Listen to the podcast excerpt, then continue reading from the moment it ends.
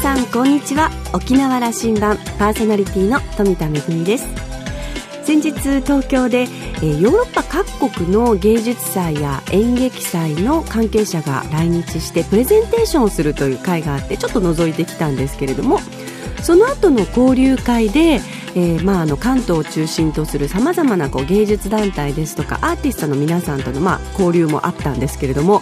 意外とね沖縄つながりがあるなと思ってびっくりしました。例えば東京在住の,、まあ、あのいろんなパフォーマンスをしている集団の皆さんがあでもあのどっかの演劇祭でこういう沖縄の、えー、皆さんと会いましたよとかそれからあの今度実は沖縄のとある番組テレビ番組の音楽を担当するんですよとか偶然に出会ったにしてはなんかこう沖縄つながりがあってとっても嬉しい回でした。私も沖縄の芸能をたくさんの皆さんに見ていただけるように発信していきたいなと思っています。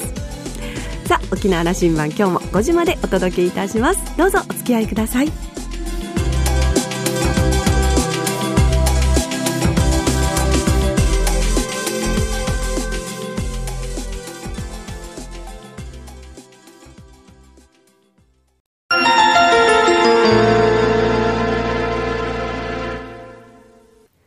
那覇空港のどこかにあると噂のコーラルラウンジ。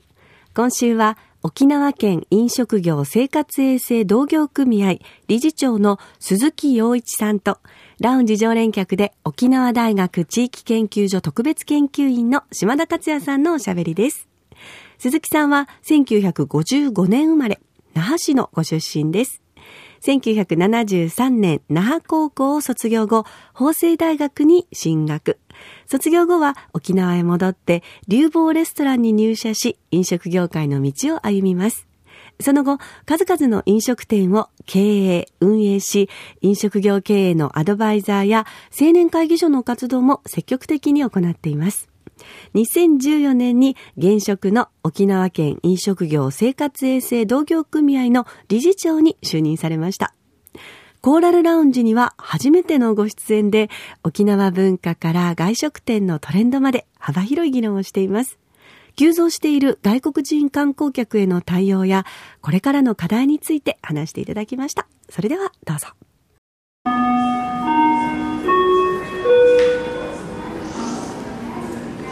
あの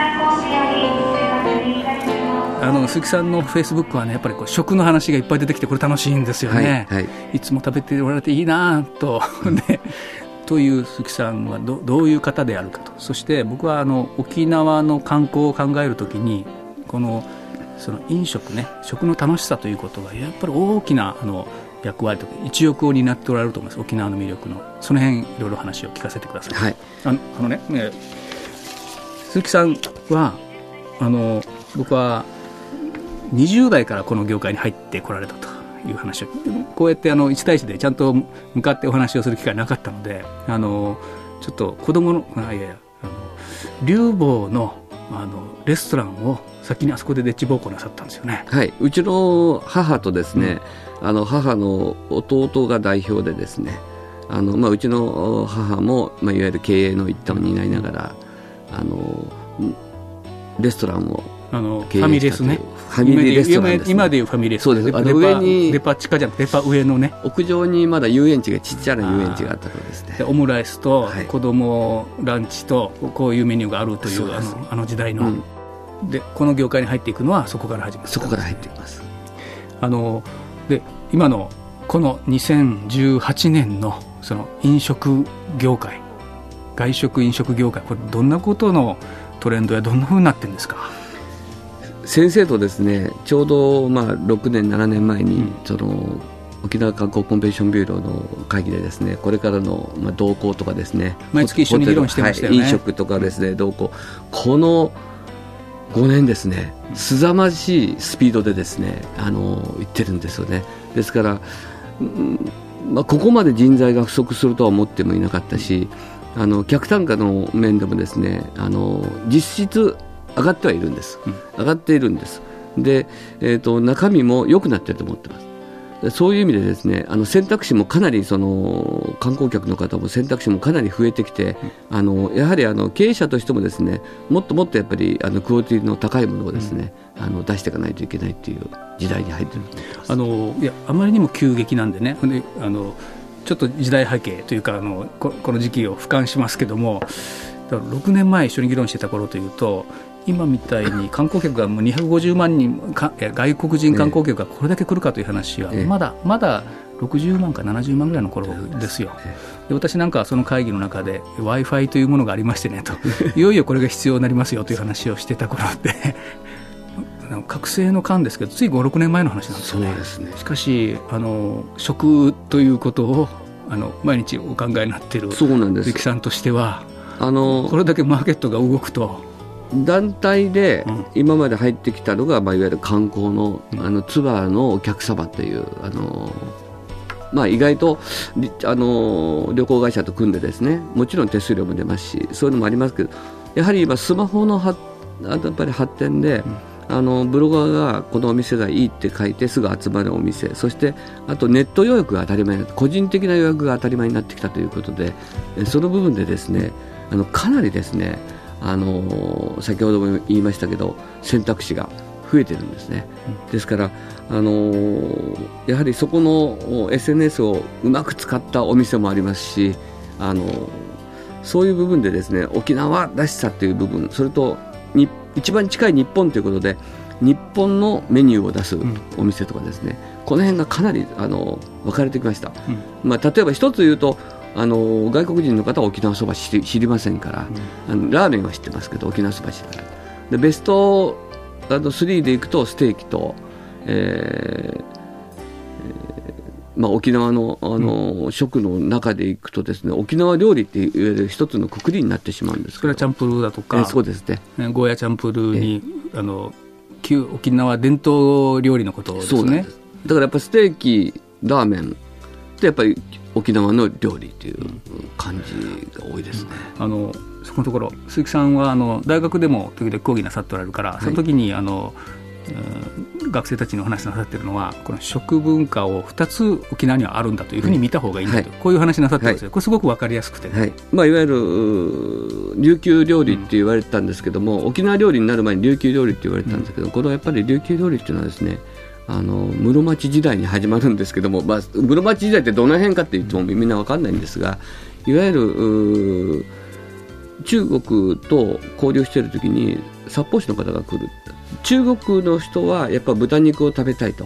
うん、ですから豚を買いなさいということで琉球、まあ、王朝が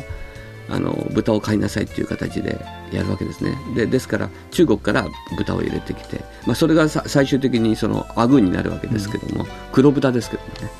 ですから、えー、薩摩の方は今度はまた別で薩摩の方のまた接待する料理があったわけですね。うん。うん、それね。あの今1609年に薩摩の入ってきた以降ですね、はい、我々の何代先か分かりませんあの前か分かりませんけどもそういう話をしてたんでしょうね、はい、我々は2つの文化に生きていると。あのその大和文化を接待する料理とそれからあの中国大陸の客人を接待する料理文化とこれ2つあるんだという話をしていて、ね。えー、今それから400年ぐらい経って今私たちは その大元の一つとアメリカ文化2つあるなと言ってるという。いや僕はね、うん、1400年のその時代ですよね。ちょうど久米36世の、はい、ここのところから急激にですねその豚とかですねさつまいもとかですね、もういろんなものが入ってくるわけですけども、まあ、さつまいもはあの辛いもって言われてるんですけどね薩摩では。これは大陸から来たわけでね。で大陸から薩摩に行くわけですよね、ねうん、だからやっぱり沖縄ってそのそういう意味ではもうあのもうその時からもすでにもうやっぱり沖縄拠点としてもうあの本土に向かって走ってたっていう部分では。すごい沖縄の人の吸収力っていうんですか、うん、この食に対する、うん、ね、1400年時代の話をしたされた。で本格的に薩摩が入ってくる1609年以降のまたこの混ざり合いがある、はい、そして、えー、1945年のアメリカというあの西洋文化が入ってくる話の混ざり合いがある。で我々は今あの2018年の今はそれの全体の積み重ねを今食してるってわけ。そうですねで観光から言うとその2通りさっきありましたけども沖縄料理じゃなくてその前の琉球料理をやっぱり残さないといけないということで、まあ、先週も県の方で伝承人ということでやはり今のその琉球料理を本当に作ってくれるあのトゥンダーボンとか作れる人間をあのやはり沖縄県として認可して残していこうというやっぱりあの始まりです、ね、これは鈴木さんのとの組合とももちろんもちろん入ってましてあのさこの3年この食文化のあの検討委員会というのを作りましてですね。大変大事な部分なんでしょう、ね、えー、もう大事ですね。ただ儲からないんです、うん、飲食店。やるようにやったら儲かるか分かりませんけどものすごいですね手間がかかるんです。この56年ねインバウンドと外国人のお客さんこれだけ来るようになるようになったということはあるんだけどそれより前ですねまあ、600万人、700万人、日本人だけが来てた時代のことのことも遠く彼方のように覚えなってきましたけども、はい、あの時言われてたことは、はい、沖縄は居酒屋文化居酒屋が面白いねと、はい、であのレストランも面白いねというのが一つの魅力だというふうに観光客が評判になってたということがあったと僕は記憶してるんですけども合ってますか？合ってますね。沖縄の居酒屋はすごいですね。すごかったという話になっててね。あのもう僕あのやっぱりあの本土行ってもですね沖縄の居酒屋はもうかなりクオリティって高いし東京のど真ん中よりもこっちの方が面白いというこっちの方が面白い前はですねあの大阪とか東京とか、うん、あの福岡に行ってその結構真似したりとか、もちろんその最初はフランチャイズからスタートしてるわけです。それでした。それに行くのがトレンドそれよりもの、うん、いいものを作っちゃってるわけですよね。今。沖縄オリジナルの方がいい。そうです。例えば。例えば、まああのー、どうぞどうぞ。こういう名詞バンバン出してください、まあ、まあ、同級生のアメニティグループのあのえー、太陽市場からスタートして、えー、大根の花、自分で、あのーうん、やんばるにもうファームを持ちまして、泣き人ファームを持って、自分のところで島野菜を作って自分のお店で出すというですね。今現在15店舗。強いですからね、えー、あと頑張ってるのはまあその領事グループの領事さんですね。こう台湾にも、はい、あのトゥンドゥというあのラーメンをですね琉球ラーメンを出したり、まあ、海グループさん JCC グループの淵部さんのところに今30店舗ですか、もうすごい勢いで今伸びてるですね。ですからちょうど第1期が、まあ、我々が学生の頃ですね、そして第2期に石峰さんなんかが頑張ってくれてちょうど北大地とか海援隊とか能登の海とかちょうどできてったわけですね、うんうん、で、えー、私もその時ちょうどごちそうや飛び梅とかですね、うん、あの鬼さんとかですねそういう店舗をですね、まあ、あの一応役割としてあの統括としてマネジメントなさってた、ね、えー、あの一応。90年代80年代後半から90年代年代後半ですね。後半からね。えー、ちょちょうど、うんうん、で、第3期に入りますと、さっき言った領事屋さんとかですね、海グループ、海コーポレーション、それとか、相当あのおしゃれになって、オリジナリティと言っていいんですかね。グローバルスタッフのあのパイカジさんとか出てくるわけですね。うん、で、今ですね、2000年に入って2009年あたりからですね、うん。三田のクリネットの田野さんのところの目利きの銀次さんとかで、今17店舗ですか今度バンコクと香港にも出します。でワッショイグループとかですねという意味では外からすごいです。あの沖縄で勝負するんだって言って乗り込んできてるっていうふうな言い方ができるんでしょうかね。で三田のクリエイトのあの今、統括中枢はですね琉球大学の観光学部出身ますすごいですよ。そうですか、えー、いやあのものすごい切磋琢磨がいるでしょうし、うん、こんな厳しい競争のあの競争環境ないでしょうし、うん、クリエイティブ性求められるでしょうし、うん、そこからこう世界展開していくような機会とか狙ってるところもありますか？あります、えー、あと今、まあ、やっぱりステーキのええー、今日行こうと思ってますけどね、僕は学生連れて行くんですからあのあの先月、社長とちょっとお話もしてですねやっぱり今、海外の戦略目指してますね、まあ、香港の方には今あのちょうど円グループの又吉さんなんかが一緒にあの88グループがステーキハウス出してますし、じゃあ沖縄というこの競争環境の中で育った企業強いところは外にも通用するというふうに鈴木さんご覧になっている。いやいけますね、うん、えー、面白い時代になりましたね、はい、でそこで最後はあのとはいえこれからこれだけあの、まあ、マーケットの環境変わる中でねあの沖縄としてはお客さんも変わっていくわけで、えっと、課題と、まあ、すぐ想像できます。人手の足りなさ。ここはあのえー、特にサービス業が今大変だ。これ日本中なんですけどね沖縄どんな状況になりますか？やっぱり、ね、人材の不足っていうのはもう、うん、あのホテルさんもうちもビル管理さんとかもう大体一緒なんですよね。ですからあのー、これからですね今さっきあの先生ともお話したんですけどあの石垣の方で、あの我々の仲間が居酒屋出しててお客さんいっぱいですけど黒字撤退、うん、もう従業員がいないので撤退します商売できないわけです、ね、もう1年間黒字だったんですけど、うん、もう撤退して那覇に戻ってきました。もう那覇からのいわゆる生かして人件費が合わないということで、ね、ですからその辺も外国人の労働者の方ときっちり向き合いながらですねあのやっていかないと。それともう一つはですね県の政策の中であの観光客を増やす増やすっていう方じゃなくて中身の問題だと思うんですよね。ですからあの増やしても増やしてもね受け皿がもうついていけない状況になっていると思うんですね。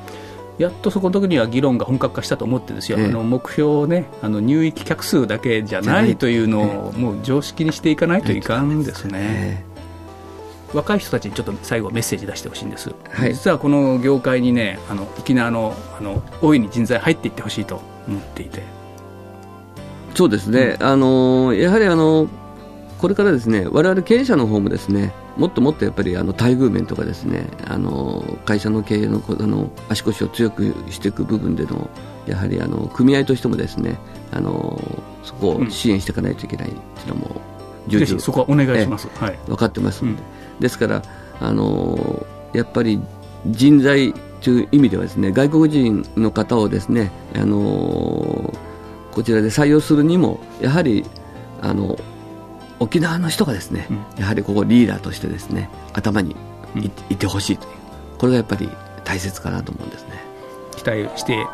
おられるわけですね、はい、そしてねやっぱ待遇もそうだけどもこれクリエイティブな仕事なんだということのね発信が僕はいや僕本当にそう見ていくとそう思うもんですから。さっきまた戻りますけど沖縄の琉球ということと、アメリカいうということこれ沖縄県しかないんですよね、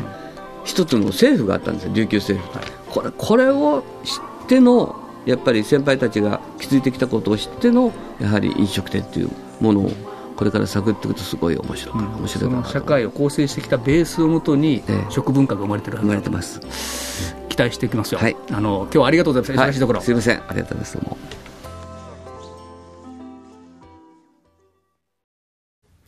常に変化し続ける飲食業界ですが、沖縄のこの5年ほどの変化というのは本当に凄まじい、えー、勢いだということをお話ししてくださいましたけれども、でも厳しい、大変競争のある、えー、こうした沖縄の飲食業界の中で培われたノウハウを持った飲食業界、えー、そして沖縄で評価されている、えー、飲食業というのは、県外に行っても海外に行っても十分に、えー、通用する、そんな魅力を持った飲食店が増えてきているの大変嬉しいですね。でも一方で、えー、まあ、インバウンドの観光客の皆さんも、え、増えていながら、なかなか飲食業界も、え、人材不足が続いてると。私先日あの、ホテルでビュッフェを、あの、ちょっといただいたんですけど、その時にね、沖縄そばコーナーにいらっしゃったのは、ベトナムのすごく可愛い女の子で、あの、もう大変上手に沖縄そば作ってくれるもんですか。でも、あの、ベトナムもフォー美味しいよねって言ったら、いや、沖縄そばも美味しいです とか言ってか、可愛く交流をしましたけれども、ぜひあの、沖縄の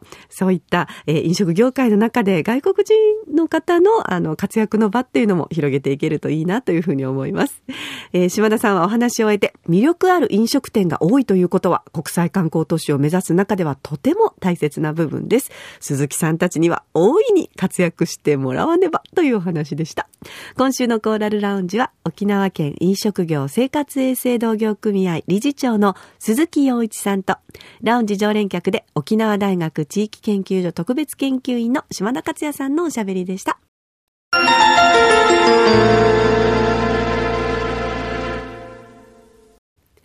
めぐみのあしゃぎだよりのコーナーです。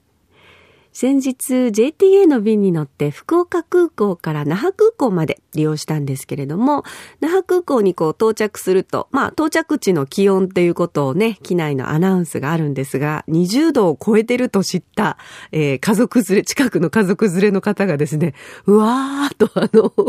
ちょっと思わず歓声を上げていました。あの、私も本土と沖縄を行ったり来たりする生活なんですけれども、まあ気温差というのはあの日々感じているんですが、今あの夏場なんかは逆転現象も起こっていて、かえって沖縄の方が涼しかったりするんですけれども、一番こう気温差を感じるのは冬から春にかけてだなというふうに思います。特にあの沖縄はですね、ちょっと早く春が本土よりね、あの訪れますので、もうあのすっかりこう春の陽気というのを感じてますけれども、まだまだあの本土はね、えー、まあ少し冬のあの、様相も残ってますので、例えば関東なんかでも先日ちょっと私はあの、昭和記念公園というところに行ったんですが、ようやく梅が咲き始めた頃で、咲いてはいるんですけれども、まだ、えー、方の風はとっても冷たいという感じでしたけれども、でもあの、沖縄に戻ってくると、あの、日中はですね、ちょっとあの、クーラーをかけてしまうような日もあったりなんかして、えー、まあ、プロ野球をはじめとするスポーツのキャンプなどもそうした沖縄の温暖な気候を、をまあ、あの、利用してということになりますよね。あの、私たち普段この南国沖縄のこの暖かな気候、そして、えー、まあ、ちょっと早く春を味わえるというこのありがたさ、あの、私も噛み締めながら日々過ごしています。暖かい沖縄、えー、内南地も、そして今訪れている観光客の皆さんも一緒に堪能しましょうね。めぐみのあしゃぎだよりのコーナーでした。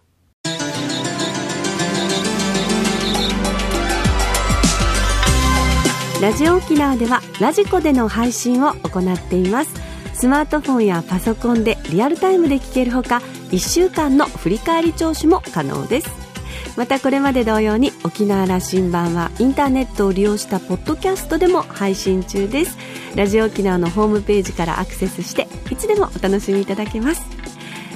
私富田恵やコーラルラウンジ常連客の島田克也さんのブログやフェイスブックでもさまざまな情報を発信しておりますのでお時間のある時にぜひこちらもチェックしてみてください。